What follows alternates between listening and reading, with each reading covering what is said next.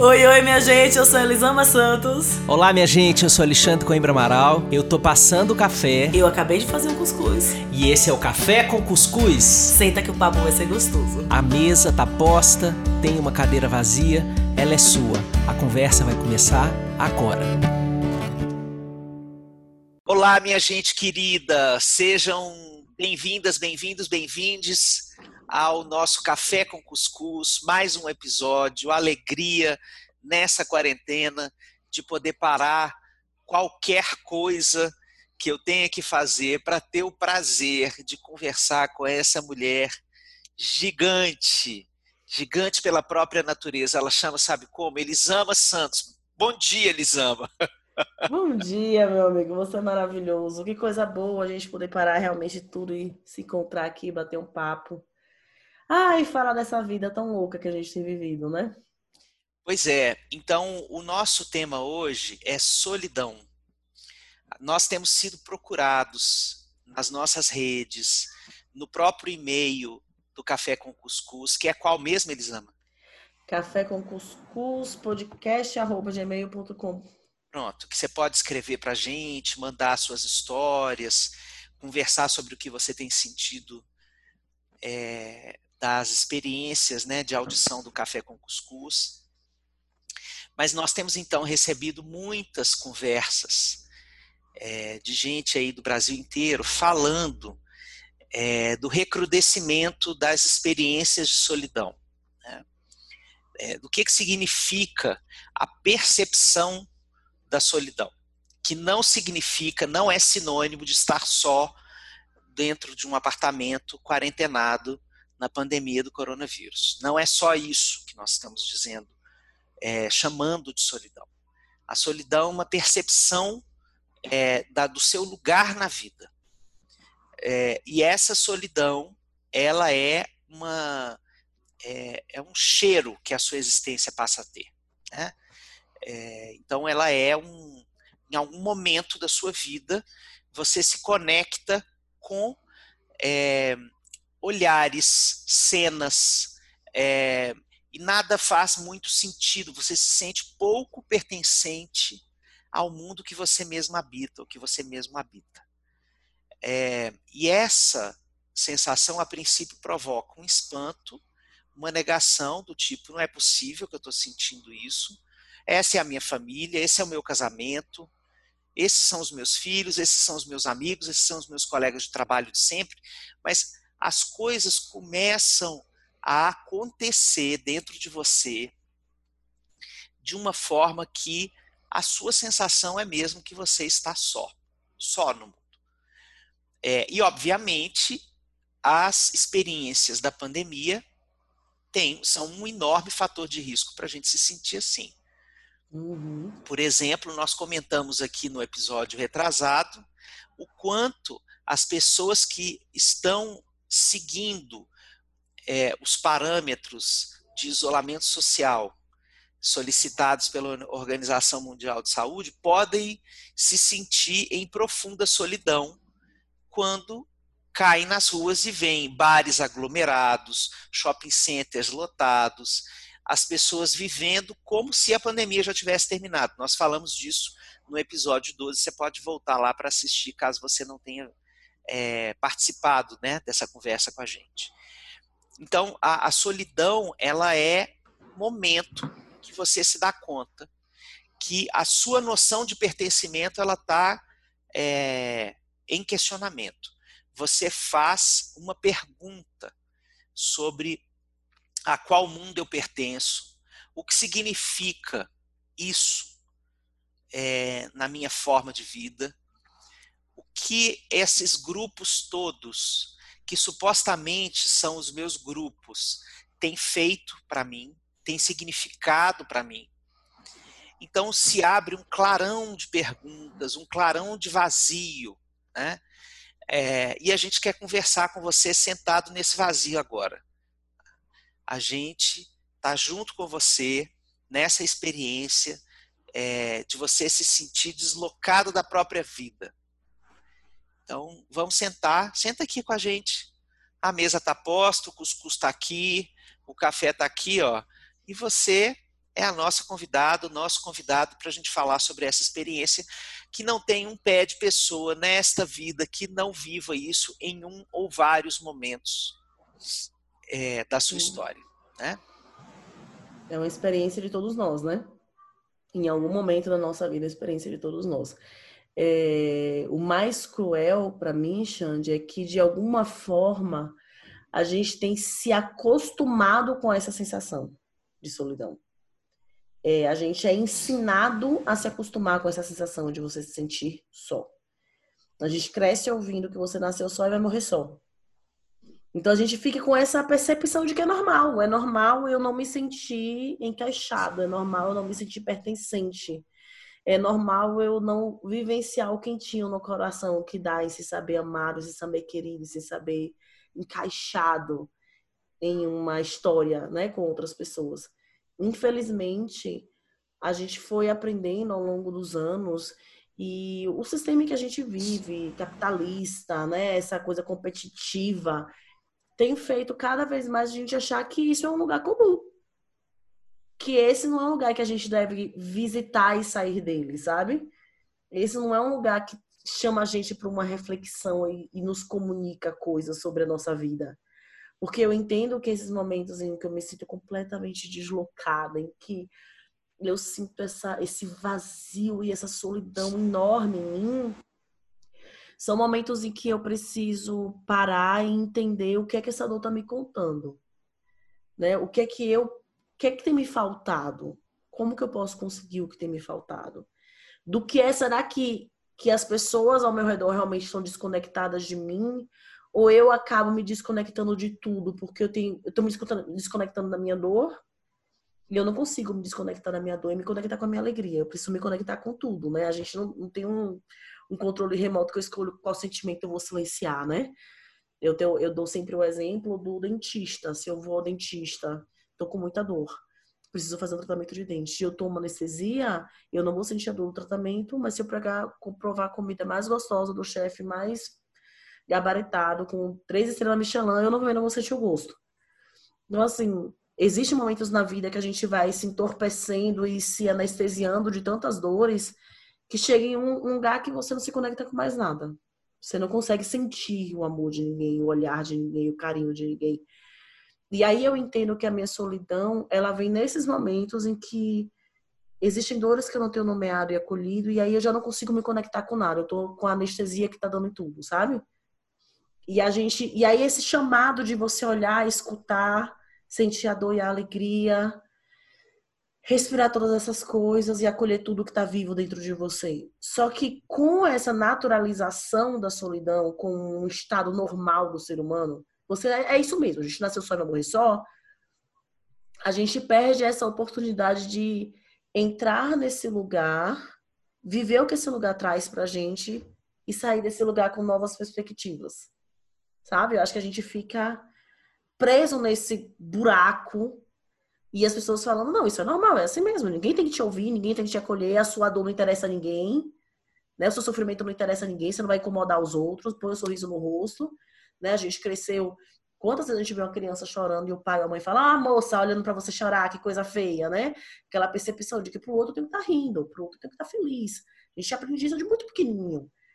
E aí a gente se acostuma com essa vala, com esse buraco, que é essa solidão, e se acostuma ao ponto de não, não ver como sair dele, sabe? Não se sente capaz de sair dele. Eu acho que o pior quando a gente fala em solidão é isso, é essa naturalização desse estado. Então, assim, para mim, para quem tá ouvindo a gente, o que eu peço é falar, não é o natural. É natural você viver essa experiência, mas também é tão natural quanto viver você sair dela. É uma experiência que te conta algo sobre a sua vida, sobre o que está ao redor, sobre o que você está sentindo, sobre os seus sonhos. Não é um lugar para você simplesmente achar é normal, vou morrer aqui sozinho, é normal a gente nascer sozinho, ficar sozinho. A gente nasce de gente, a gente nasce de mulheres. A gente nasce passando por um canal vaginal. Ou saindo de uma barriga, mas a gente ficou ali um tempão. A gente foi gerado daquele jeito. Precisou de duas pessoas fazer a gente. E a gente vai morrer, vai precisar de alguém para enterrar. Assim, esse negócio de nascer sozinho, morrer sozinho, sabe? É uma falácia. É uma mentira. Então, aqui a gente saiba e lembre que nós não nascemos para viver nesse estado de solidão. A gente experimenta esse estado de solidão por diversos motivos, mas ele não tem que ser o nosso estado comum. Que coisa, olha, realmente é, a minha música para você quando a gente está gravando é sempre o seu olhar melhor o meu. Assim, é impressionante como você me leva para pensar diferente, para outros lugares mesmo desse tema, né? De qualquer tema que a gente estiver conversando, porque o que você está dizendo é uma coisa muito séria, que nós somos é, ensinados através, assim, um dos prejuízos da desconexão das nossas emoções é a vala da solidão, né? Porque é, realmente não tem almoço grátis nessa vida e para a gente buscar, por exemplo, a conexão com as pessoas, é, a gente precisa sentir coisas, sentir coisas que nos é, alertem que estamos precisando de gente, né? sentir incômodos, sentir angústias, né? que nos digam assim, tá na hora de buscar a proximidade de uhum. alguém, tá na hora de buscar aquele alguém que você costuma buscar em situações dessa natureza.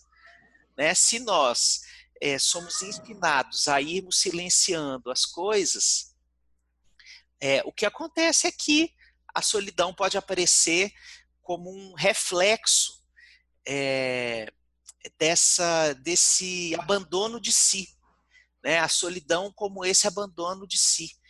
É, a Nina, que é Nina Guimarães, que é minha amigona e com quem eu fundei o Instituto Humanitas lá em Salvador, é, nosso centro lá de formação em terapeutas de família, ele continua lindo lá.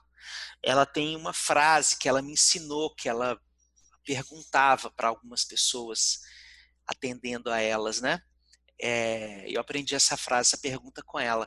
Há quanto tempo você se abandonou? É,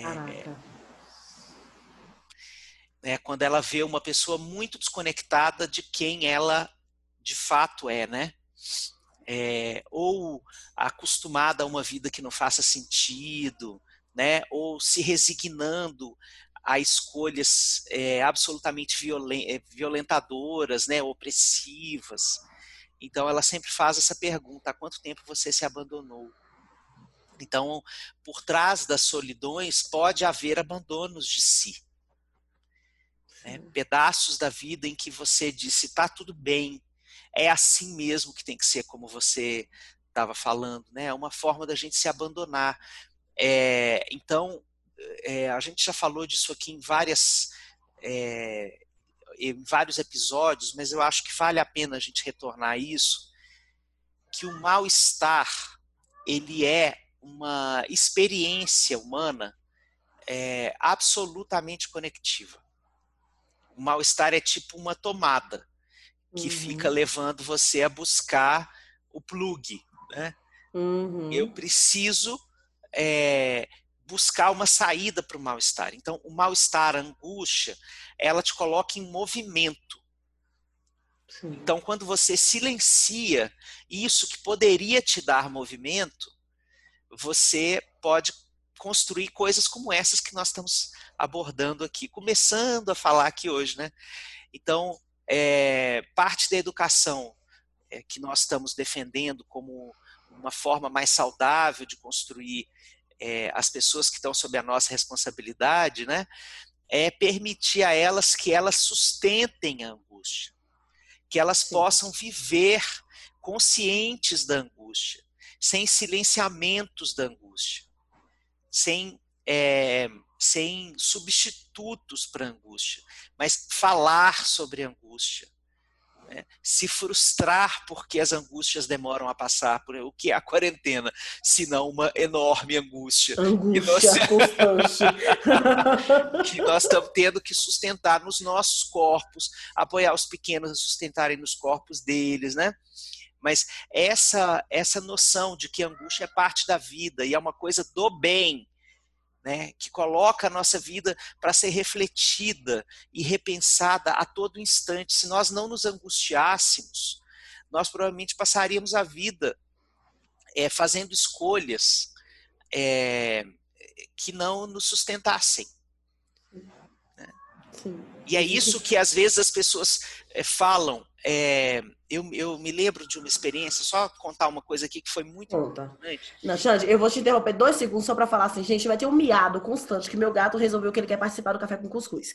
Eu já pedi pra ele calar a boca, já empurrei, já falei aquela boca franca, ele desistiu, ele tá andando pelo quarto, miau, miau, miau. Então, é isso, é Frank, ele quer participar. Pode continuar. Pronto, então é isso. Eles, olha, o que o miado do Frank seja a representação da voz das nossas angústias.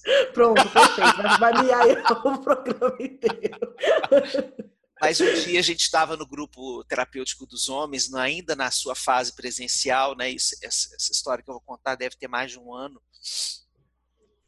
E é um grupo aberto, é um grupo livre, né, gratuito, em que os homens podem chegar e falar de qualquer coisa. Então, a cada dia a gente tem um tema surpreendente, uma história nova, a gente continua histórias de sessões anteriores e tudo mais. E nesse dia é, entrou um homem pela primeira vez, é, já idoso, sentou e ficou quietinho na cadeira. E no final da sessão, já falando, faltando 20 minutos para acabar a sessão que dura duas horas, é, ele fala, ele levanta as mãos e pede para falar. E aí ele ele fala assim, olha, eu quero contar que eu tenho 72 anos de idade e é, eu quero contar para vocês todos os prejuízos que eu tive na minha vida por não assumir as coisas que eu queria assumir sobre mim. Caraca. E ele começou a contar a vida dele como um como um arco dramático assim, como um filme, uhum. né? Todas, ele repassou todas as fases da vida dele e falou, fez todo mundo chorar. Imagino. E, e contou sobre essa experiência de não olhar para sua própria angústia, de neutralizar a sua angústia, porque isso é o que um homem deveria fazer, sobretudo um homem da idade dele, da geração dele, naquela época em que ele poderia ter uhum. feito outras, outras escolhas para a vida dele. Né? É, então, isso que você está falando me remeteu à fala desse homem como uma, é, uma mostra de como a gente pode passar, às vezes, uma vida inteira é, sem acordar para esse silenciamento da angústia que nos é ensinado como parte da pretensa educação doméstica. Né? é, e o quanto isso pode nos fazer mal e levar a gente para buracos de solidão que podem durar décadas. É, podem durar décadas, porque a gente desde muito novo aprende, aprende a calar o incômodo, né? A fingir que a fugir do incômodo e a calar o incômodo. Então assim, eu tô triste, eu tô angustiada, você quer um motivo de verdade para chorar? Quer um motivo de verdade para chorar? Você quer que eu te dê um motivo para chorar? Então, assim, o meu motivo nunca é válido. O meu motivo nunca é importante. E aí a gente cresce com essa convicção. Quantas vezes você pensa, em falar com alguém me faria bem agora? Ah, mas não vou ligar, porque já, já liguei para ela, já chorei na semana retrasada. Então, chorei para ela de três meses, não vou falar, ligar para ela para chorar de novo. Então, eu tenho sempre a ideia de que o meu choro incomoda o outro. De que minha dor vai incomodar o outro. Então, eu tenho que guardar ela para mim. Ela é minha e é comigo que eu tenho que resolver. Só que eu também não sei ficar com essa dor. Eu tenho muito medo dessa dor. Eu associei desde a minha infância o medo de morte dessa dor. Papai e mamãe ficavam muito irritados. Papai e mamãe que falavam que eu me deixar nos lugares se eu estivesse chorando. Então, assim, existe associado à nossa dor esse medo do abandono, esse medo da morte, né? Esse medo de ser largado à sua própria sorte, esse medo de ficar só. E a gente não quer ficar só. Então, a gente vai aprendendo a... Acho que a gente já falou isso em algum momento em outros, outros outros episódios, e eu falo isso o tempo inteiro no meu trabalho, a gente vai acabar, aprendendo a caber em vez de pertencer. Né? Então eu vou Ai, que coisa a... linda. Faça mais disso. Fale, fale mais disso, por favor. a gente vai a gente vai aprendendo a caber, né? Caber é aquela coisa que você se encaixa, tem uma forma pronta e você faz qualquer coisa para se encaixar nela porque você quer fazer parte daquele grupo, você quer fazer parte daquela sociedade. E aí caber dói. Que para você se encaixar na forma que está pronta, você arranca pedacinhos seus, né? Você Sim. aperta aqui, estica aqui, ou então você incha bastante para poder caber naquela forma. Enfim. E a gente, a gente tem essa necessidade tão viva do pertencimento, que é o ser aceito, o ser amado, o ser querido, o ser visto. Para mim, eu te vejo é mais bonito que eu te amo. É, ser visto de verdade. Que a gente tem tanta sede do pertencimento que a gente acaba aceitando caber. E pertencer é uma outra história. Quando eu tenho que fingir ser outra pessoa para que eu caiba nos espaços, quando eu tenho que rir quando eu não quero rir, quando eu tenho que calar quando eu quero falar, quando eu me acostumo a isso para caber nos espaços, eu não estou pertencendo. Por mais que aquela imagem que eu criei para as pessoas seja uma imagem que é amada, eu sei que aquela imagem não sou eu. Eu sei que aquela imagem diz um pedacinho bem pequeno sobre mim. Eu queria mostrar mais. E o pertencer é isso que eu sou quem eu sou. Eu sou honesta com o que eu sinto, eu sou honesta com o meu olhar, eu sou honesta com o meu riso, eu sou honesta com o meu incômodo. De chegar na nossa relação e falar: olha, essa atitude sua, ela me incomodou nisso, nisso, nisso. Vamos pensar junto aqui como é que a gente pode lidar com isso. Mas a, a, nossa educação foi a educação que nos ensinou a enxergar o limite de papai e de mamãe e a nunca perceber o nosso limite. Então, nós não temos uma percepção clara dos nossos limites, porque nós nunca podemos, é, nós nunca tivemos direito de ter limites. Papai e mamãe têm limites, o adulto tem limites, o adulto coloca limites pra gente. A gente não. Nós não tínhamos limites. Não tinha um lugar que eu podia falar, pai, eu não quero que você fale sobre isso. Mãe, não faz isso. Esse espaço aqui é meu e eu não quero que vocês mexam. A gente não tinha essa, esse poder dentro de casa. E aí, às vezes, a convivência com o outro é, nesse esforço de caber, ela me pede tanta energia e ela me machuca tanto que eu acabo me acostumando, acaba sendo menos doloroso ficar na solidão. Me afastar de quem só me exige caber acaba sendo menos, é, menos pesaroso para mim. E aí é outro lado da gente se acostumar a ficar sozinho. Porque exige menos. Exige menos sorriso falso existe menos lágrima é, engolida, sabe? Aqui sozinha sou eu e ninguém vai me machucar aqui. A gente aprendeu também a, a ficar só e a se afastar, porque a gente só sabe caber. E essa é uma grande diferença do caber do pertencer, porque eu, enquanto caber te drena as energias, porque você está atento o tempo inteiro, porque você está é, segurando o ar o tempo inteiro, né? Porque você está ali tenso, existe um, o pertencer ele tem uma respiração que dá suspiro, sabe? O pertencer te renova. O pertencer te, te, te recarrega. E a gente não. Tem, temos muito poucas relações em que nós pertencemos. E não é nem só porque talvez o outro não me aceite, é que eu aprendi tanto que eu não mereço essa aceitação sendo só quem eu sou. Eu aprendi tanto que quem eu sou é pouco, que eu não tenho coragem de apresentar quem eu sou para as pessoas. E aí eu fico colocando camadas e firulas e mentiras sobre quem eu sou e me acostumo com a solidão, porque a solidão me pede menos, né? Na solidão posso ficar sem tanto, tantos enfeites, sem tanta fantasia alegórica de 20 quilos em cima de mim. Então, acho que tem esse, esse lugar da solidão também, dessa defesa do, do meu caber, sabe? É, essa, essa necessidade de ser só eu. De, de ser eu, sozinha. Se eu preciso ser eu. E se eu não tenho relações em que eu posso ser eu, talvez eu opte por ficar cada vez mais só. Então, não é à toa que a gente tem visto é, as pessoas falarem, ah, não vou sair porque tenho Netflix, eu tenho comida e eu vou ficar aqui. Lógico, essa é a anestesia perfeita. Eu não me apresento incômodos quando eu tô, tô sozinha. Eu não sou obrigada a, a ver você, a ter o teu lado. A você falar, Elisama, essa atitude sua não foi legal. E eu, em nome da nossa, nossa relação, para olhar, e olhar para minha feiura e falar, opa, realmente, isso aqui tudo saiu de um lugar que... Sinto muito, amigo, vamos pensar aqui junto. Sim, Conviver pede energia.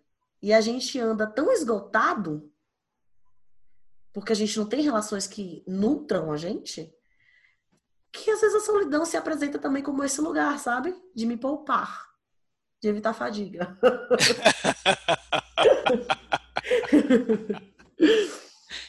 e lindo pensar dessa forma.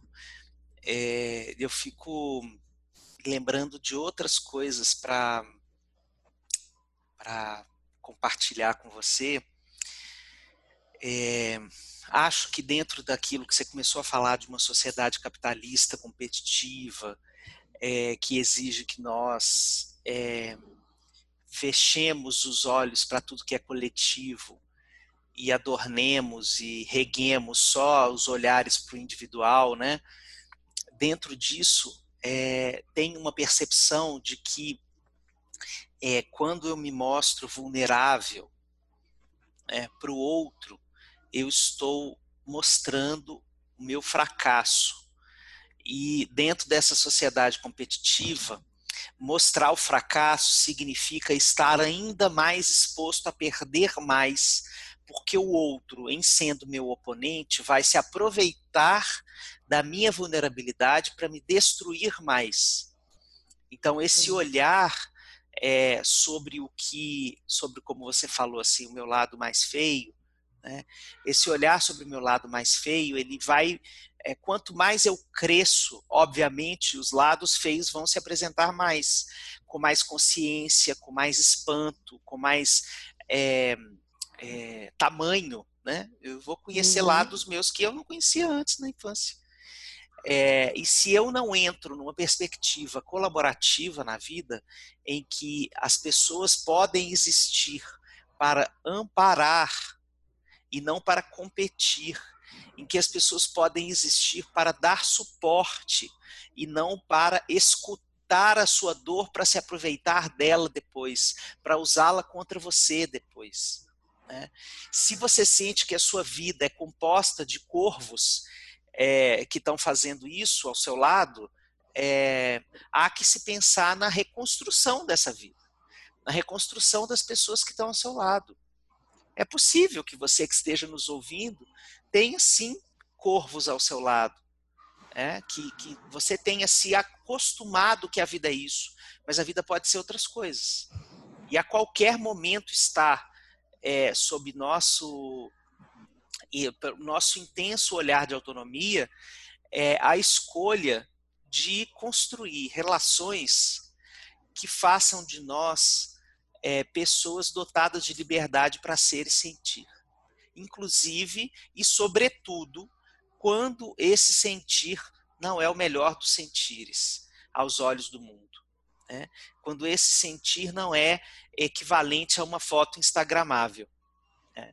Quando esse sentir ele estiver falando de coisas que são muito íntimas, privadas, dolorosas, é, aí sim que você vai perceber que a constituição do mundo à sua volta, é, ela, ela faz dessa dor que você está sentindo a possibilidade de um rio ou um muro, em que você encontra a impossibilidade de escalar esse muro, chegar do outro lado, porque do outro lado tem ervas daninhas.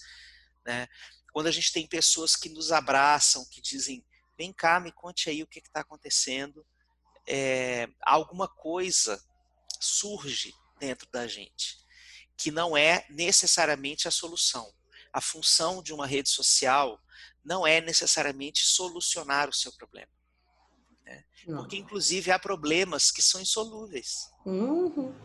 Né? É, quantas angústias da vida são insolúveis? Ou são insolúveis para o momento. É, então, a função da rede não é ser um, como eu digo, personal resolvator tabajara né? que, que seus problemas acabaram. Não, a função da rede é dizer a sua dor é legítima. Uhum. A sua dor importa a alguém. Porque é, quando a gente vive uma dor e não existe ninguém à nossa volta que a gente imagine que possa escutá-la, a gente tem uma perda de legitimidade da existência. E aí isso passa de um objeto, ou seja, neste momento, isto que eu sinto não é legítimo. Isto, objeto, momento, ponto. Mas se isso se configura como um padrão na minha vida, deixa de ser um ponto e passa a ser uma linha, passa a ser uma reta, passa a ser uma experiência da identidade. Eu, eu sou. não sou uma pessoa cuja existência tem sentido. Não hum. tem sentido porque os pequenos pontos da minha reta não são escutados, não são validados, não são reconhecidos. Não são abraçados. A vida é isso, minha gente. A vida é um abraço. Na, na pandemia, a gente abraça desse jeito aí, olhando na câmera, mandando palavras de amor, orais ou escritas, né? se conectando com as pessoas da forma que é possível, mas a vida é feita desse abraço, esse abraço que dá critério de existência. Né? Quando a gente pode ter alguém que escute o que a gente sente, e qualquer alguém vale, que você acredite como o interlocutor é, que vai saber compreender você. Aí acontece também nesse caminho que a pessoa sai de um buracão assim, fala assim, tá bom, ok, Alexandre, vou lá então procurar a pessoa, né? E tá com muito pouca energia, como Elisama falou, né? Com energia muito drenada. E aí ele vai na primeira pessoa e a reação dessa pessoa à manifestação assim primeva de saída da solidão é uma reação que não que não alimenta. Aí ela aperta o botão confirma da crença dela, que tá vendo uhum. que a minha vida não vale, tá vendo que eu sou diferente, que eu saio aqui do meu buracão, vou lá, procuro com o maior esforço do mundo, carregando a pedra de Sísifo nas costas. Eu vou lá e chego no alto da montanha com aquela pedra e a pessoa fala assim: Isso não é uma pedra, isso é uma pedrinha. Hum. E aí eu desço com a pedra de novo, e aí o meu cansaço é ainda maior aí você merece outro tipo de abraço. Não é o mesmo abraço. Aí você merece o abraço que é o seguinte: olha, que horrível a experiência da gente poder tirar a nossa maior dor e não ser escutado pelo outro. Essa é uma experiência é, que a gente não mereceria viver. Mas na nossa humanidade, na nossa condição humana, isso vai acontecer muitas vezes porque quem te escuta é tão falho quanto a falha que você conta para ela. Então, uhum. nesse momento, você merece um abraço de quem consegue te dar um abraço e dizer assim: vamos buscar outra pessoa.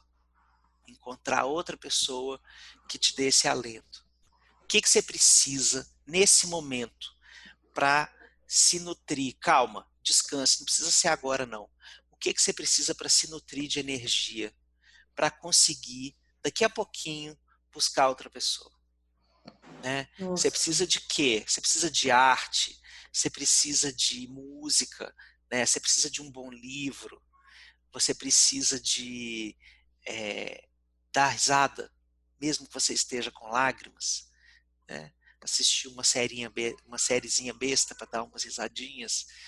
É, você precisa deitar no colo da sua mãe, ainda que virtualmente, chorar, que está difícil essa dor.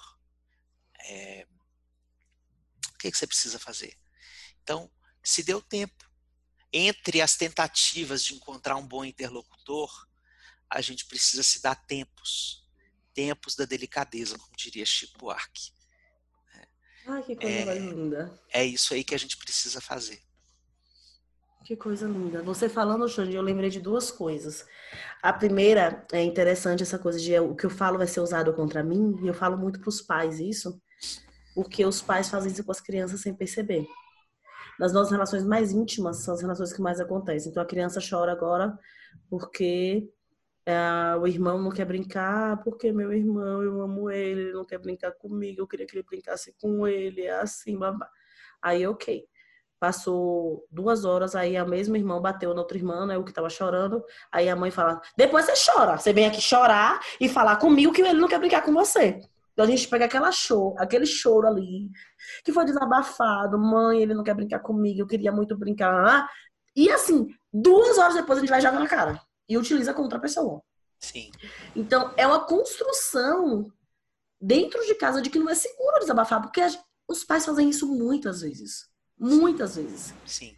Sem perceber, assim, com a melhor das intenções. A gente pega ali aquele desabafo da criança e usa contra ela. Ah, depois você vem, vem, vem me dizer, e aí você pá, joga aquilo que a pessoa desabafou com você. É muito, muito sério, sabe? Porque isso que a gente faz constrói e fortalece isso que o capitalismo, que o nosso sistema competitivo faz. Assim, vem da infância, a gente vai aprendendo cada vez mais de que não é seguro falar com as pessoas. E aí a segunda coisa que tua fala me, me despertou, foi abrindo portas na minha cabeça, assim, é de que é, o quanto a gente não acha o nosso. A gente não respeita o nosso tempo de ficar no choro, de ficar com a tristeza. De aceitar, ok, agora eu preciso ficar aqui um pouquinho antes de tomar essa atitude, essa atitude eu vou só ficar, só chorar aqui meu choro, assim, só ficar aqui um pouquinho sentindo aceitando a minha dor. É, às vezes alguém liga, né, uma amiga liga para você e fala, porque amiga, eu tô tentando ficar bem. Cara, você não tem que ficar bem agora. Sim, a vida tá te dando umas, umas pauladas das boas. Para e vai chorar. Tá tudo bem você ficar mal. Assim, a gente tem a, a ideia de que eu não posso, eu tenho que ser forte, eu tenho que estar sorrindo, eu tenho que estar olhando para o lado bom da vida. Não, eu tenho que estar, eu tenho que estar. Não, você não tem que estar nada. A tristeza ela tem um papel essencial, importantíssimo. A tristeza ajuda a reorganizar o time, sabe? Ela tem esse, esse lugar de eu ficar quietinho aqui, perdi um jogador. Deixa eu ver como é que a gente vai se reestruturar aqui. Não dá para jogar do jeito que for, sabe? Sim, eu tenho aprendido a me permitir ficar triste. Então, eu falo num lugar de quem vive isso. Como eu sou da raiva, né? Então, algo me acontece, eu passo pela tristeza em dois segundos, eu estou com raiva. E a raiva não é emoção, é, é, a raiva é o oposto da tristeza, né? A raiva não é aquela emoção que vai fazer ficar quietinho. A raiva vai você ir pra cima, faz você resolver. Então, ah, Elisama é que resolve tudo. Mas várias vezes resolver tudo, ele sai de um lugar em que não houve uma reestruturação para eu tomar a melhor solução.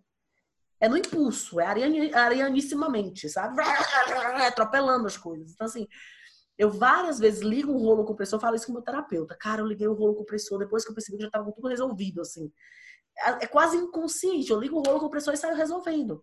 E aí eu tenho aprendido, e eu tenho aprendido muito observando a Helena, a importância do momento de ficar triste como depois que eu me permito sentar e chorar e acolher a minha dor e reconhecer, ok, tá doendo mesmo, e eu não tenho o que, nada agora, não tem tem que agora, agora é só eu e a dor aqui, tudo bem. Como as minhas soluções, depois desse tempo quietinha, elas saem de outro lugar, Xande, sabe? O quanto elas saem mais consciente, o quanto elas saem, às vezes, inclusive a, a, a decisão de, às vezes, não fazer nada às vezes a decisão é só depois que eu choro, eu falo, ok, é só deixar a vida tomar o rumo dela. Nisso aqui eu não tenho que agir. Porque eu sempre fui a que age. Eu tenho que fazer alguma coisa. Alguma coisa eu tenho que fazer. Não, não, tem que resolver. Não, não dá pra ficar esperando. Pra ficar esperando. Se você passiva.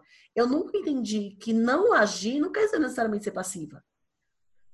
Sabe? Existe às vezes um poder e uma força e não agir. No silêncio, não ficar quieto. É um aprendizado constante, porque não é, não é o meu natural. Então, eu acho que a gente precisa respeitar esse momento e entender que aí tem algo muito sutil de que esse momento não me define. Eu tenho que acolher minha dor sem me identificar com ela, sem achar que ela sou eu. Eu, eu sinto essa dor, eu vivo essa dor, ela está em mim nesse momento. E ela vai, como alegria, como nada é permanente na vida. Então, assim, é o acolher o meu momento, acolher a dor que eu talvez esteja fugindo e que tenha me, eu esteja pagando com solidão o fugir da minha dor. Então, acolher a minha dor, olhar a minha dor, entender o que essa minha solidão tem para me dizer e entender que eu não sou solitária porque eu estou, estou sentindo solidão. Eu sou muitas coisas. Essa é mais uma das, das várias faces que se apresentam na minha vida e de mim mesma e que eu conheço diariamente, sabe? E eu acho que esse é um outro esforço, porque como a gente cresceu não fazendo o que o papai manda e foi ouvindo, você é desobediente, a atitude sempre foi assimilada a quem eu sou, a gente tem uma dificuldade de fazer essa separação e não me identificar com a minha atitude.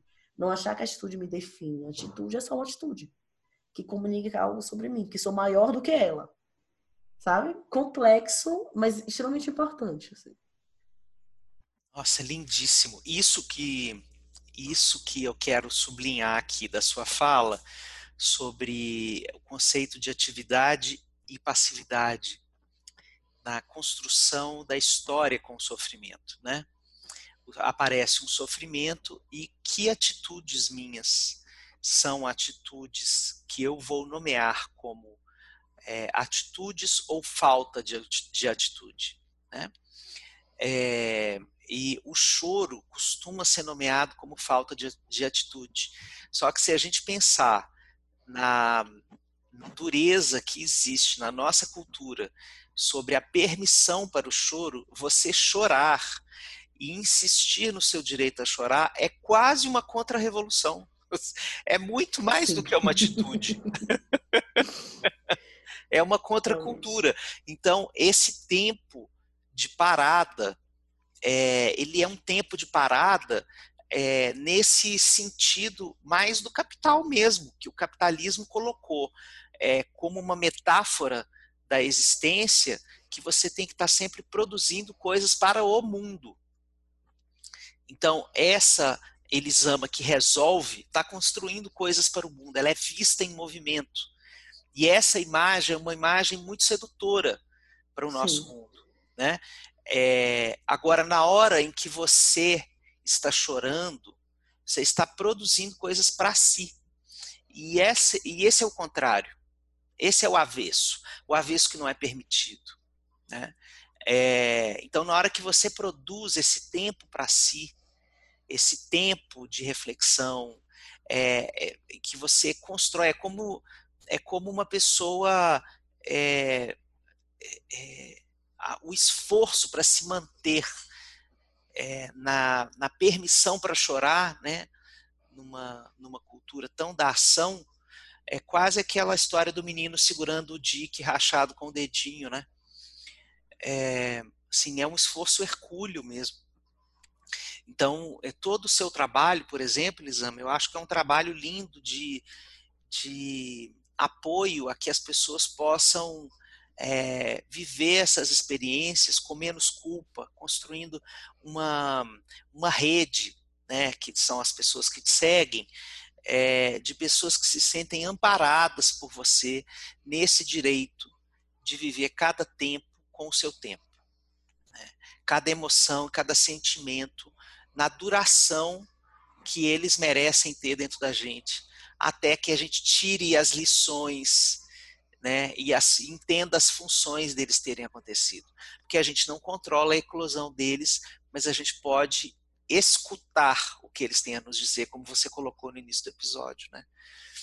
É, então, a gente já está chegando no final da nossa conversa. Eu quero é, pontuar algumas coisas aqui para a gente falar mais né, das coisas que a gente tinha pensado antes de começar a gravar, sobre a ampliação desse conceito de solidão, não somente para quem está é, fisicamente isolado, né, mas da solidão como é, a possibilidade de você, por exemplo, descobrir que as escolhas que você fez para sua vida não lhe servem. Né? E que é, a solidão possa ser um sintoma que você mereça escutar da necessidade de fazer um realinhamento de parte da sua vida. Né? É, e aí a pergunta é: o quanto você se dá autonomia nesta fase da vida em que você está? Você pode ser mais jovem do que a gente, você pode ser mais velho do que a gente que está falando aqui, é, você pode se sentir naquela beirada da vida em que a gente começa a falar: ah, mas eu já estou muito velho para mudar ou ah, mas eu, eu acho que ainda tem que tentar um pouco mais. Né? É, essas expressões que às vezes descredenciam o nosso direito a fazer uma análise crítica sobre as nossas escolhas. Então, o que a gente está trazendo aqui é um convite para você se dar valor para analisar a sua vida assim. Imagine você em dois eixos. Você como uma árvore e você vendo a floresta da sua vida de cima. Né? Ao mesmo tempo, você tem condição de viver essa experiência de estar plantada numa determinada terra, de nutrir-se dessa seiva específica que você recebe a partir das relações que estão à sua volta e de você é, construir uma reflexão sentida não só racional, uma reflexão sentida, como se você fosse um drone de si mesmo, assim, ó, ampliando o seu olhar, vendo a sua vida toda em perspectiva, como um panorama. É, e a partir daí vocês fazer perguntas. Assim, quais são as outras árvores que estão aqui ao meu lado nessa floresta que realmente fazem sentido para mim? Né? Que elos de ligação eu preciso construir, rizomáticos, que raízes, né? até onde as minhas raízes precisam chegar para eu receber a nutrição que eu preciso, sabe? Para eu, eu sentir que eu estou com a copa bem nutrida, para eu sentir que as flores, que são as coisas que eu vou produzir para o mundo e para mim mesmo, é, vão poder acontecer. Porque às vezes nós não fazemos o melhor que podemos fazer do nosso tempo e da nossa vida, porque nós temos pessoas aos nossos lado, ao nosso lado é, que estão é, fazendo um papel de detratores dos nossos sonhos.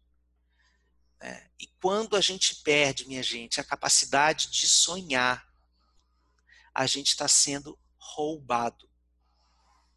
Não permita que isso aconteça.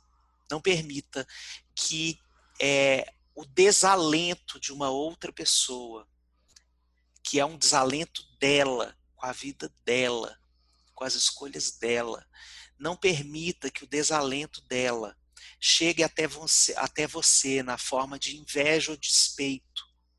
E essa pessoa pode ser uma pessoa queridíssima, pode ser seu filho, pode ser sua mãe, pode ser seu companheiro, pode ser sua irmã, pode ser uma pessoa queridíssima e amada e que tem sim outros momentos em que ela faz gols de placa na sua vida, que diz coisas maravilhosas e te apoia lindamente, mas neste momento, a fala dessa pessoa está descredenciando o seu direito de sonhar com a mudança que você precisa operar na sua vida.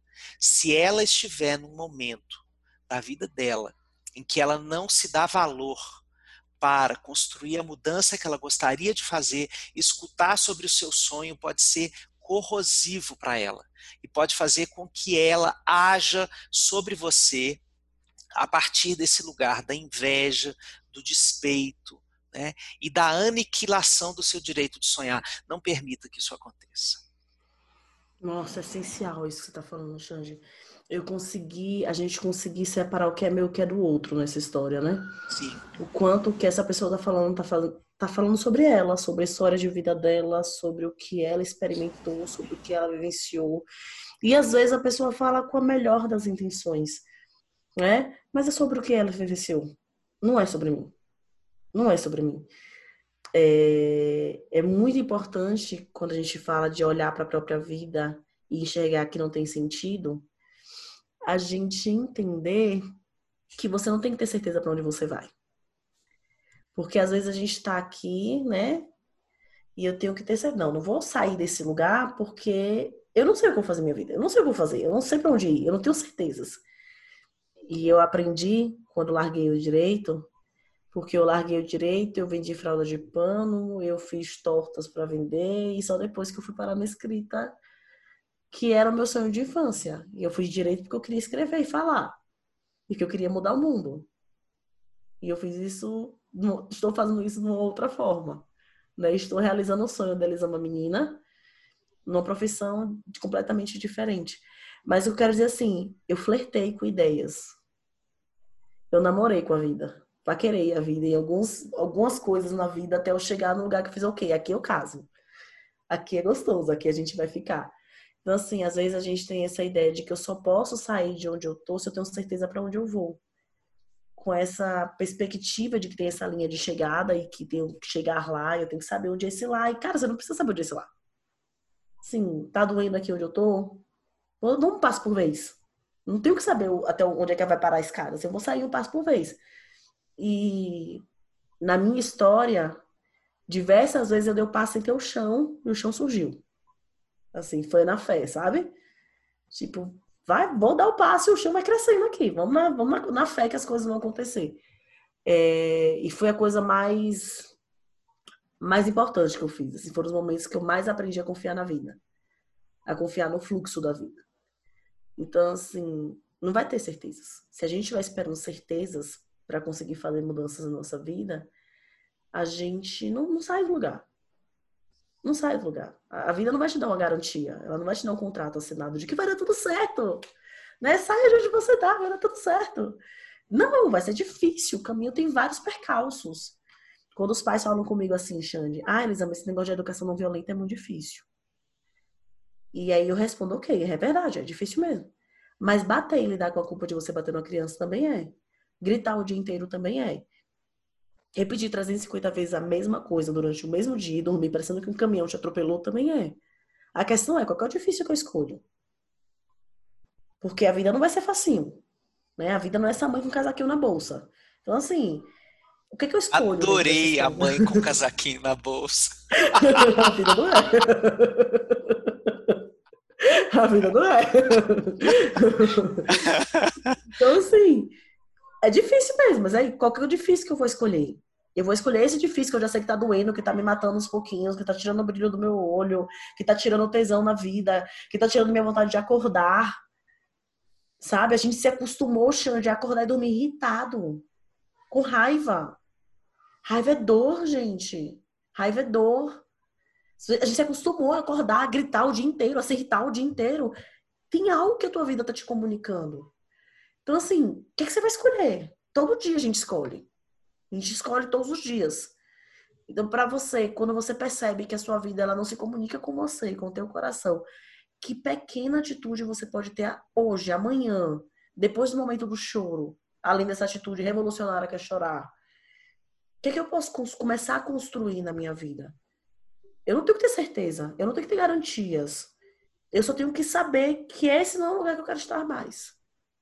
E dar os primeiros passos, sabe? Porque se a gente esperar a certeza, a gente vai ficar aqui. Porque a única certeza que a gente tem é essa aqui, do que está acontecendo, é a realidade.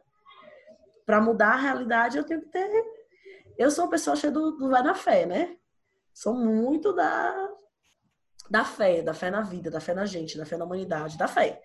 Então, assim, eu tenho que ter fé, confiar em mim, confiar que a vida, ela é esse fluxo, sabe? E quando você se põe em movimento, ela vai seguindo com você. Não dá pra gente ficar parado esperando as coisas mudarem sozinhas. Porque elas não vão mudar. Não vai aparecer ninguém com cavalo branco. Ninguém vai te salvar sabe? É, é uma decisão nossa. É uma decisão nossa. E esses momentos de solidão que nós estamos abordando aqui é, são os momentos de maior dúvida. Então, é, o abraço na solidão não é o abraço da certeza, é o abraço da possibilidade de você tentar. Então, vá, busque quem são essas pessoas que lhe encontram com um abraço para você ter um pouquinho mais de energia para tentar, por exemplo, pensar em novas coisas, sentir novas experiências é, e poder ir construindo é, novos panoramas para a sua vida hoje ou daqui a pouco.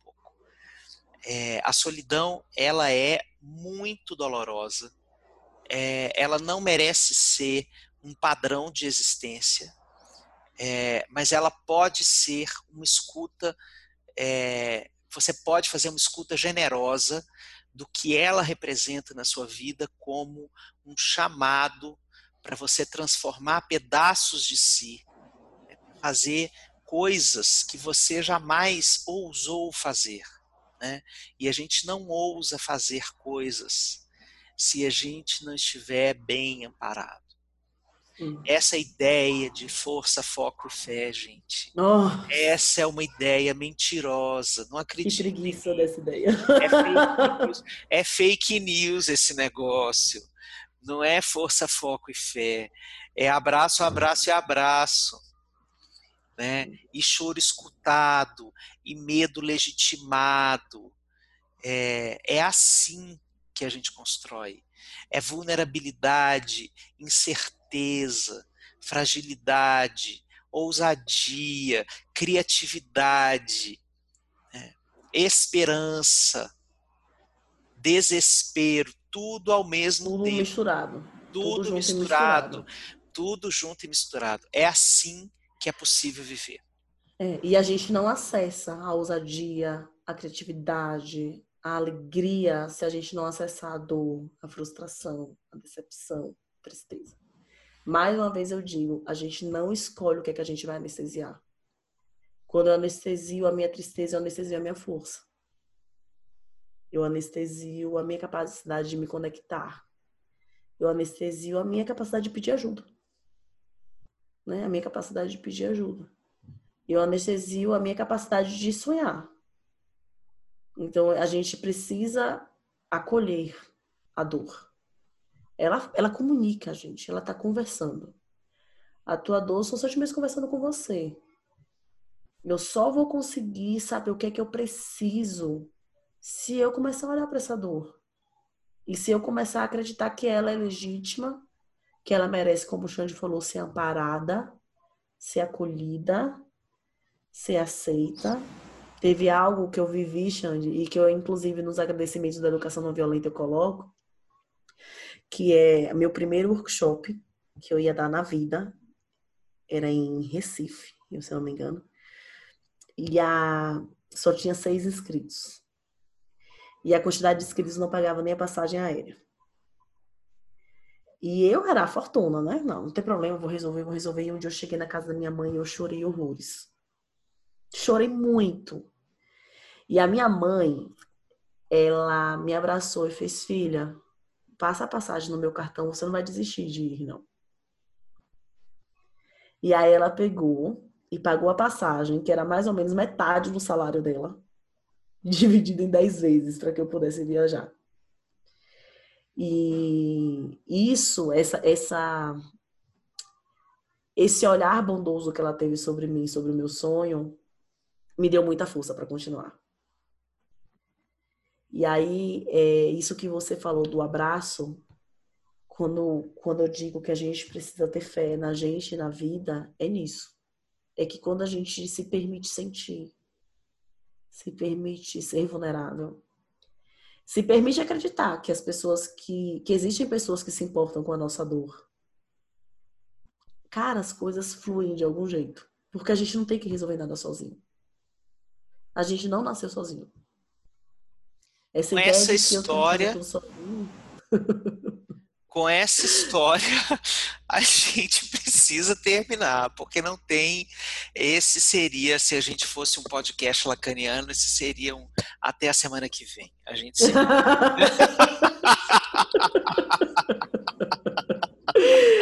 Mas é isso. Ah, Uma história maravilhosa de dessas, minha Nossa Senhora. Ó, oh, que a gente possa encontrar abraços dessa natureza. É, porque às vezes pode parecer uma loucura abraçar um pensamento que aponta para uma realidade que ainda não está posta.